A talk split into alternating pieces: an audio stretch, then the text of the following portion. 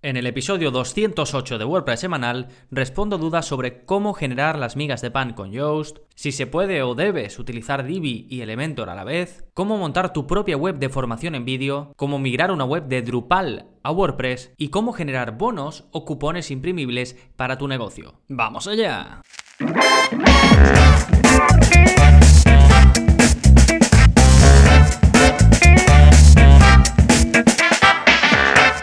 Hola, hola, soy Gonzalo de Gonzalo Navarro.es y bienvenidos a WordPress Semanal, el podcast en el que aprendes WordPress de principio a fin. Porque ya lo sabes, no hay mejor inversión que la de crear y gestionar tu propia web con WordPress. Y este es un episodio de preguntas y respuestas. He hecho una pequeña recopilación con cinco preguntas que me habéis hecho a través del sistema de soporte y que voy a responder en un momentito. Pero antes, ¿qué está pasando en Gonzalo Navarro.es esta semana? Pues bien, como cada semana tenéis un nuevo vídeo de la zona código en el que os enseño a poner formularios en horizontal en WordPress. Este vídeo lo he acabado haciendo porque me habéis ido preguntando en función de lo que vosotros usáis. Por ejemplo, hace poco una suscriptora me preguntó que cómo podía poner un formulario en horizontal que había copiado de su sistema de, de correo, de mail relay en su caso. Pero es que en otras ocasiones me habéis preguntado usuarios que utilizáis Contact Form 7. Entonces al final he sacado un vídeo que creo os va a ayudar a poner los campos de cualquier formulario que utilicéis en horizontal. Y como digo, no importa si usáis pues un plugin de formulario, Contact Form 7, Ninja Forms, WordPress Forms. Algunos ya traen opciones, digamos, de hacerlo desde su eh, panel, desde sus, desde sus opciones, pero yo os voy a enseñar a hacerlo por código independientemente del formulario que sea, ya sea que es uno que incrustáis desde vuestro servicio de email marketing o que sea uno que genera un plugin o que sea uno que ya viene con vuestro theme, lo que sea. Sí, para ver este y otros vídeos de la zona código ya sabéis que si sois suscriptores podéis ir a gonzalonavarro.es barra códigos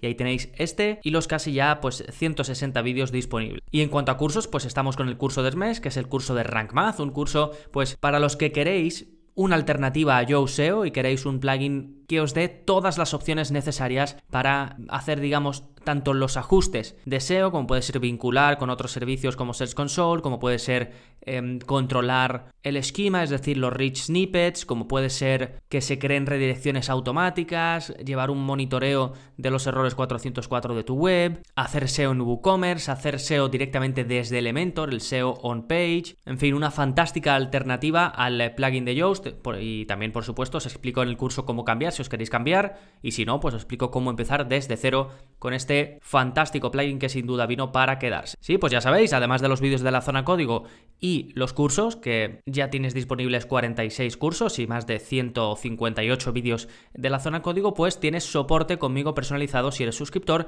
y precisamente en esta recopilación vas a ver el tipo de preguntas que respondo desde el soporte. Pero antes de adentrarme con la primera, que es de Eva, vamos a hablar del plugin de la semana, que en este caso es para hacer una carga diferida de tus vídeos al igual que hacemos con las imágenes, el típico lazy loading, pues en este caso con los vídeos, para seguir mejorando el rendimiento de carga de tu web aún más. Y el plugin se llama Lazy Load for Videos. Y básicamente lo que hace es que reemplaza o sustituye, digamos, el vídeo en sí, al principio cuando se carga la página, para que cargue más rápido, pues lo sustituye por una imagen como de previsualización que es clicable. Entonces, los vídeos solo se van a cargar cuando el usuario haga clic en esa imagen. De esa forma, tu rendimiento de carga o el rendimiento de carga de tu web, sobre todo si tienes varios vídeos incrustados en una misma página, pues puede mejorar bastante. Y además hacen una cosa interesante desde el punto de vista de la protección de datos y es que los vídeos de YouTube los incrustan, digamos, de una forma privada, mejorada, que la llaman ellos, que es sin dejar rastro de cookies, ¿de acuerdo? Bueno, tenéis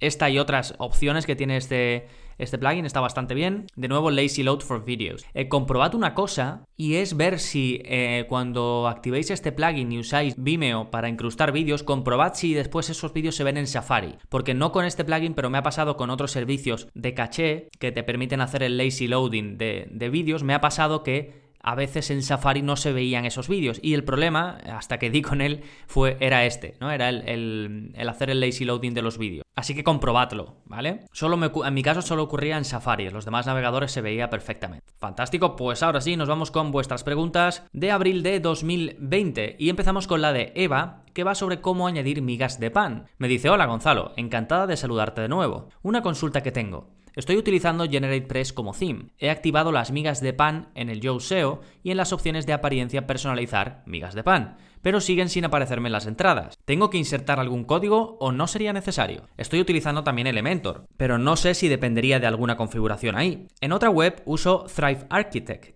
y sí depende de ello. Es muy fácil activar las migas de pan ahí. Muchas gracias desde ya por tu respuesta. Saludos, Eva. Bueno, gracias a ti, Eva. Y bueno, lo de las migas de pan eh, pasa mucho porque hay themes, plugins que te permiten activarlo. Ya sabéis, las migas de pan son una forma de facilitar a los eh, visitantes de tu web la navegación, digamos. Es decir, en todo momento saben dónde están, saben qué página viene antes, porque se crea pues esa especie de estructura, normalmente se muestra, si estás leyendo pues por ejemplo un post, normalmente se muestra debajo del título y, a lo mejor te pone pues inicio, un guion, blog, un guion y el nombre del post y está marcado de una forma especial indicándote que ahí es donde estás y que anteriormente estabas en el blog y que anteriormente estabas en la home o que anteriormente están esas páginas ahí, ¿no? Pues bien, aquí ocurre dos cosas. Una, tú lo puedes activar y digamos, eso quedará recogido em, y, y a nivel interno estarán activas, es decir, si alguien quisiese recoger esa información,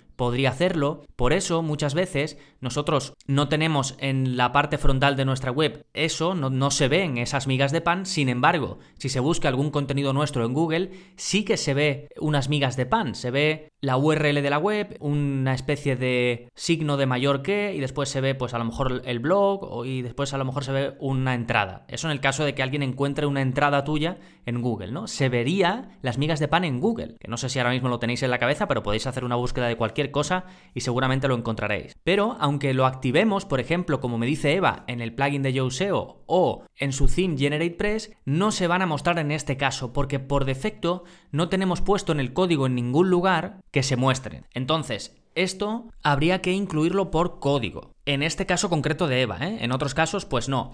Y justo para lo de Eva, la documentación de GeneratePress explica cómo hacerlo. O sea que si usas GeneratePress y has activado las migas de pan de Yoast, puedes hacerlo, aprovechando las opciones que te da de hooks y demás GeneratePress. Así que os dejo un enlace a un artículo de la documentación de GeneratePress donde explican pues lo que tendrías que hacer, ¿de acuerdo? Para que se empiecen a mostrar, como digo, las migas de pan, en este caso la web de Eva hecha con GeneratePress y con Yoast. Pero Eva también me dice que usa Elementor y que con otros constructores como Thrive Architect que se pueden poner las migas de pan de forma muy sencilla.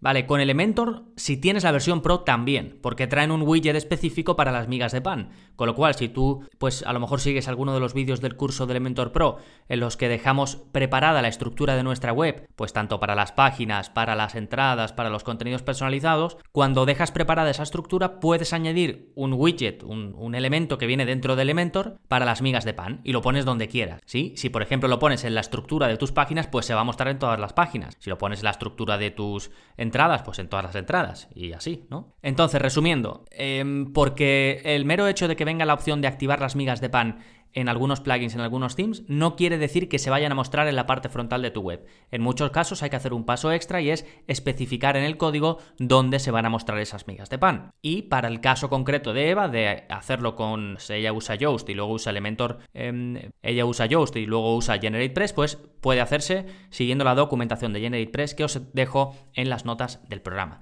Por cierto, os he dicho que eh, no sé si os imaginabais eh, lo que digo de las migas de pan en Google. Os dejo la misma captura que le envié a Eva para que veáis el ejemplo de lo que os digo de cómo se muestran las migas de pan en Google, aunque no se muestren en nuestra web. Fantástico, dejamos la pregunta de Eva y nos vamos con la de José Mari, que va sobre usar Divi y Elementor a la vez. Me dice, hola Gonzalo, buenas tardes. Habrás echado en falta a este Pelma, ¿verdad? Una pregunta rápida. Mi web está hecha con Divi. Pregunto, ¿es compatible con Elementor? ¿Pueden convivir ambas o tengo que elegir entre una y otra? Gracias. Nota, ¿has pensado en tratar el tema de la arquitectura de la página web? Bueno, eh, gracias José Mari de Pelma nada, para eso está el soporte, para que hagas todas las preguntas que necesites. Y bueno, en tu caso, en el caso de José Mari, pues me pregunta sobre la posibilidad de utilizar eh, Divi y Elementor a la vez. Ya sabéis que tanto Divi como Elementor lo que te permiten es construir las páginas de tu web de forma visual, es decir, son dos constructores visuales. Eh, seguramente José Mari tenga Divi como tema, porque es un theme de WordPress,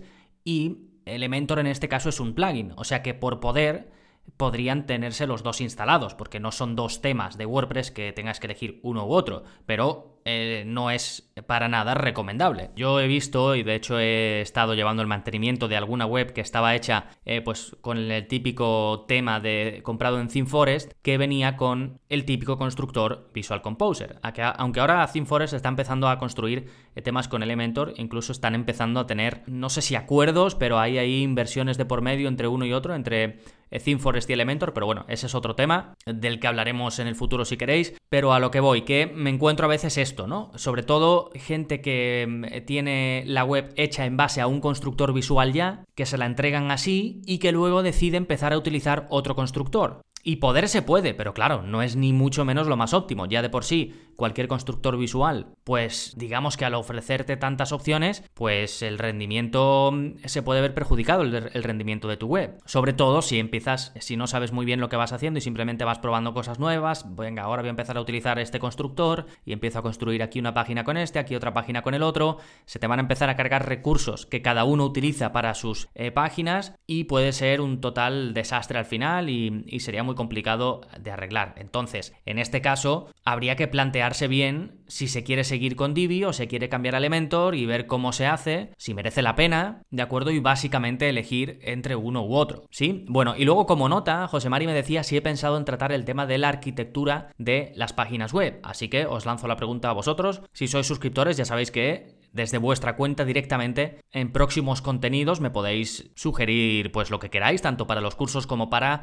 los vídeos de la zona código. Fantástico, dejamos la pregunta de José Mari y nos vamos con la de Miguel Ángel, que va sobre qué hacer para montar una web de formación en vídeo. Me dice, hola Gonzalo, he estado viendo todos tus cursos y salvo error no encuentro ninguno para hacer una plataforma de cursos, vídeos online. Debido al tema este del coronavirus, he sugerido a un cliente, mi cuñado, y se ríe entre, entre paréntesis, hacer una academia de yoga de cursos online y dar las clases en streaming. Y bueno, me cuenta otros detalles que no voy a, a comentar y luego me dice, bueno, me dices qué te parece y si tienes algún vídeo o algo que me pueda ayudar. A veces tienes tanto que me cuesta encontrar los cursos y los vídeos. Y me pongo como loco a ver todo y pierdo el enfoque. Y se vuelve a reír aquí Miguel Ángel, que es siempre muy, muy simpático cuando me, contacta. Bueno, eh, fantástico. Este caso es eh, muy habitual y me gusta esta pregunta. Eh, le doy las gracias a Miguel Ángel. Y bueno, me dice que no encuentra un curso específico para esto. A ver, no tengo un curso que se llame Cómo montar una plataforma de cursos en vídeo online. Pero tengo bastantes cursos que te pueden ayudar a hacer esto desde distintos distintos puntos de vista y dependiendo de lo que se quiera lograr. Por ejemplo, a ver, yo tengo el plugin Easy Digital Downloads para, eh, digamos, mi sistema de suscripción. Pero claro,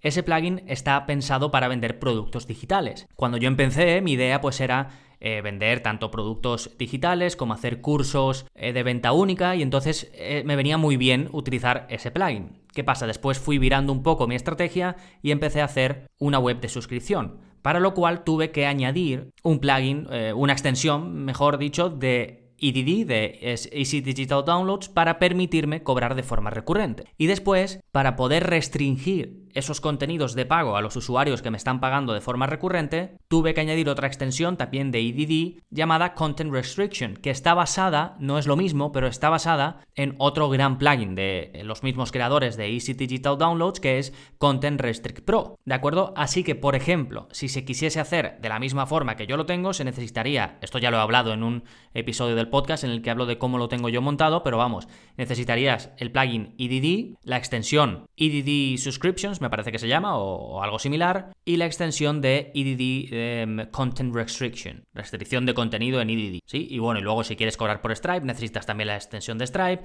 en fin, hay que invertir en una serie de extensiones para hacer que EDD haga esto, ¿no? Y luego, pues el sistema que yo uso no es ningún sistema especial, yo simplemente incrusto los vídeos de Vimeo, los incrusto en las páginas de mis cursos. No tengo, digamos, em, una forma especial de mostrarlos como pueda ser si utilizas LearnDash o como pueda ser si utilizas LearnPress, de los cuales tengo cursos y se pueden combinar con esto, ¿de acuerdo? Entonces, como ves, ya te he dicho tres cursos que tienes en la plataforma y que te permiten de una forma u otra hacer esto. Así que al final, lo de la formación en vídeo es cuestión de incrustar los vídeos en las páginas. Y si quieres hacerlo de una forma más especial, que se pueda ver pues quizás como en un panel diferente y que se pueda ir pasando de vídeo a vídeo, pues ahí ya entonces sí eh, se puede integrar, como digo, o LearnDash o LearnPress. Pero, a ver, yo lo que suelo recomendar, porque creo que es lo más sencillo, es utilizar ya un plugin específico de eh, Membership Sites, de crear una web de membresía. Y tengo un curso también específico para ello, que se llama el curso de Membership Sites, y que lo hacemos con el plugin Paid Memberships Pro que es un plugin gratuito que puedes empezar a cobrar de forma recurrente sin tener que instalar nada de pago haciéndolo con PayPal. Después creo que la extensión de Stripe sí que es de pago, pero vamos, es que puedes empezar de forma 100% gratuita. Se pueden restringir los contenidos al igual que yo lo hago, porque trae shortcodes para hacerlo. Y luego, cuando se vaya creciendo, se pueden ir añadiendo extensiones de pago que también te ofrece eh, Paid Membership Pro y que está muy bien. Bueno, por cierto, antes de que se me olvide, es todo esto que he contado es en el caso en el que queráis crear una plataforma de suscripción, pero en muchas ocasiones simplemente se necesita vender cursos por separado o incluso poder vender eh, un curso pues que vendas por, no lo sé, 500 euros y tener la posibilidad de fraccionar o de que tus clientes tengan la posibilidad de fraccionar ese pago, pero que no sea una suscripción pues como la mía 10 euros al mes o, o 20 euros al mes o 100 euros al año o lo que sea, sino venta única de curso, incluso fraccionada. Para esto, cualquiera de los cursos que tenéis, tanto de LearnDash como de LearnPress, que están muy enfocados a montar una eh, plataforma de cursos en vídeo, te permiten hacerlo, ¿de acuerdo? Es decir, vas a poder mostrar los vídeos de una forma supervisual, la gente va a tener acceso a su cuenta y va a poder editar su perfil, va a poder ver los vídeos eh, que ha comprado, ¿de acuerdo? Y todo esto te lo ofrecen esas plataformas. Pero luego, si quieres que se convierta en un membership site, es decir, en una web de membresía, ahí ya es cuando necesitas un plugin aparte que te gestione eso. Que por cierto, si, por ejemplo, imagínate que utilizas LearnDash para vender tus cursos, montar tu plataforma de vídeos y luego quieres que se pueda pagar de forma recurrente, tiene un vínculo, lo puedes vincular con eh, Paid Memberships Pro, que es el plugin gratuito que te he dicho, que te permite cobrar de forma recurrente. ¿De acuerdo? Entonces, con todo lo que tenéis en la plataforma, tenéis más que suficiente para montar eh, vuestra propia plataforma de cursos desde el punto de vista que queráis, ¿de acuerdo? Entonces, hay muchas formas de hacerlo y de todas las que he comentado tenéis cursos disponibles. En esta parte de la pregunta 3 de Miguel Ángel, en la parte de recursos útiles sobre esta pregunta, os dejo el enlace. Recordad que este es el episodio 208 y que para ir a él podéis ir a gonzalonavarro.es barra 208. Sí, fantástico. Pues nos vamos ahora con la cuarta pregunta que es de Iván y que va sobre migrar de Drupal a WordPress. Me dice, hola Gonzalo, te comento que un periódico en mi país quiere actualizar su actual sitio web, hecho en Drupal, hacia una versión dinámica estilo navaja suiza como lo es WordPress. Actualmente yo ya he diseñado la nueva web en WordPress en mi propio hosting. Sin embargo, ahora me enfrento a la tarea de migrar todas las noticias que se publicaron desde el año pasado hasta la fecha del viejo sitio en Drupal hacia esta nueva web en WordPress. Por lo que por favor te pediría que me orientes sobre cómo hacerlo sin sobresaltos y sin problemas de configuración. Bueno, pide mucho aquí Iván, ¿eh? Y mm, bueno, me dice, quedo atento a tus comentarios. Postdata, para más adelante también me surge la inquietud sobre la manera más amistosa de migrar el nuevo sitio en WordPress alojado en mi hosting hacia los servidores de ellos. ¿Alguna sugerencia? Bueno, eh, fantástico Iván, gracias. Esta pregunta me ha llegado, mm, digamos, históricamente eh, bastantes veces y bueno, ya era momento de incluir una respuesta que depende de los casos puede variar, pero por lo general lo mejor es utilizar uno de los servicios que ya existen. No sé si lo he comentado en algún episodio anterior eh, con algo similar, pero bueno, existen servicios que te permiten migrar de un CMS a otro. Realmente lo que te facilitan es la migración de los contenidos, porque al final es como cuando cambias de un theme que hace las cosas de una forma muy especial a otro que las hace de otra forma totalmente distinta, que no tienes más que rehacer el diseño. Pues cuando te pasas de un CMS que trabaja de forma distinta a WordPress, que trabaja de una forma específica, el diseño no hay más que replicarlo, no se puede migrar porque no están hechos de la misma manera. Pero los contenidos sí se pueden intentar migrar de la mejor forma posible y que se adapten a cómo eh, se hacen las cosas en WordPress en este caso, ¿no?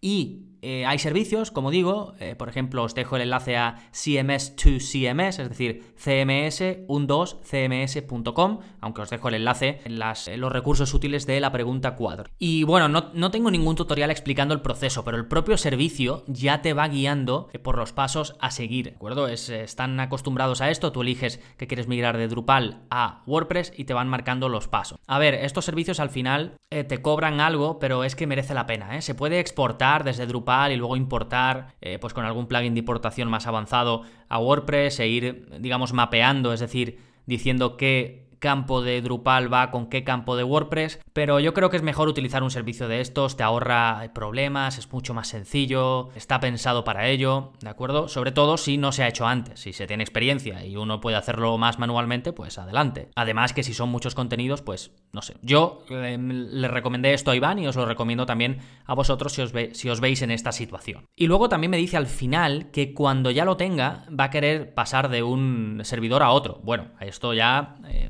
Puedes hacerlo de mil y una formas. Yo incluso te diría que lo primero que haría sería contactar con el servidor de destino, es decir, a donde vas a enviar la web y preguntarles, oye, eh, ¿hacéis migraciones con nuevos clientes o las hacéis de forma gratuita o las hacéis cuánto cuesta?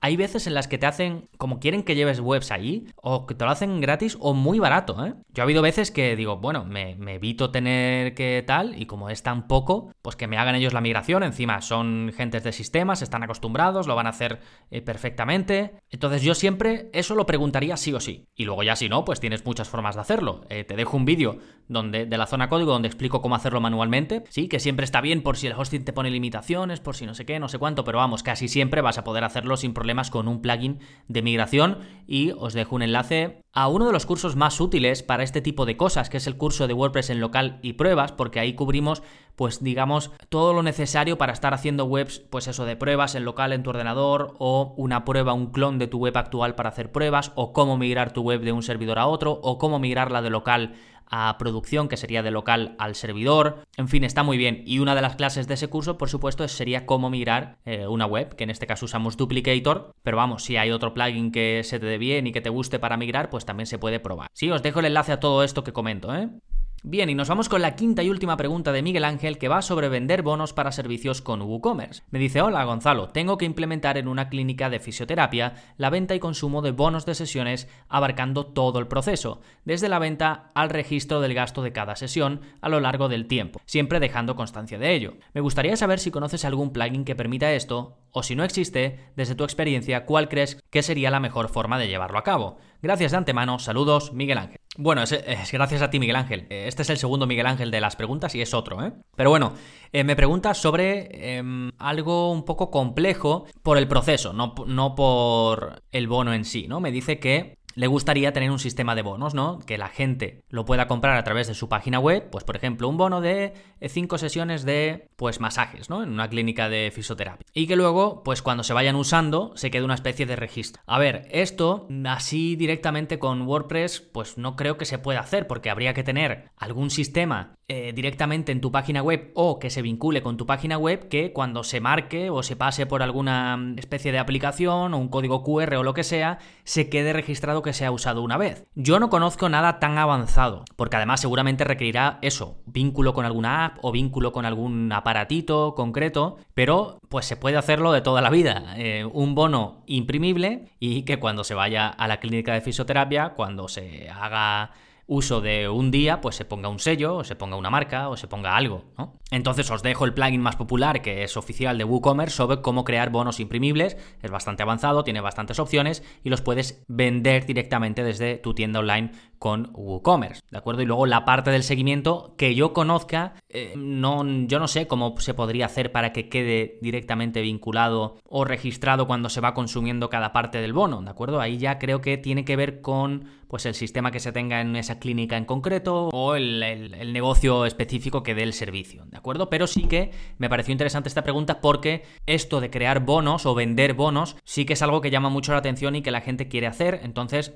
Aprovecho para eh, poneros el enlace, como digo, lo tenéis en las notas de este episodio, gonzalonavarro.es barra 208. Como digo, el enlace a Smart Coupons, que es un plugin, pues eso, te permite crear eh, bonos, también de regalo, de descuento, no solo de, vender, digamos, como packs de servicios, sino eh, un montón de opciones. Te permite incluso dar crédito para gastar en una tienda. Está muy bien, ¿de acuerdo? Fantástico, pues con esto dejamos la quinta y última pregunta de Miguel Ángel. Recordad todos los enlaces en gonzalonavarro.es barra 208. Y por último, recordarte que si estás apuntado a la plataforma, si eres suscriptor, no estás solo. Además de la formación, considero muy importante tener pues un lugar donde puedas ir resolviendo las dudas que te van surgiendo en el día a día y que siempre, por muy experimentado que seas, te van a surgir, pues yo voy a estar ahí para ayudarte en lo que pueda. Ya sabes, para apuntarte y acceder directamente a los contenidos y a mi ayuda, puedes ir a gonzalonavarro.es barra cursos o directamente en el enlace de cualquiera de los episodios tendrás un botón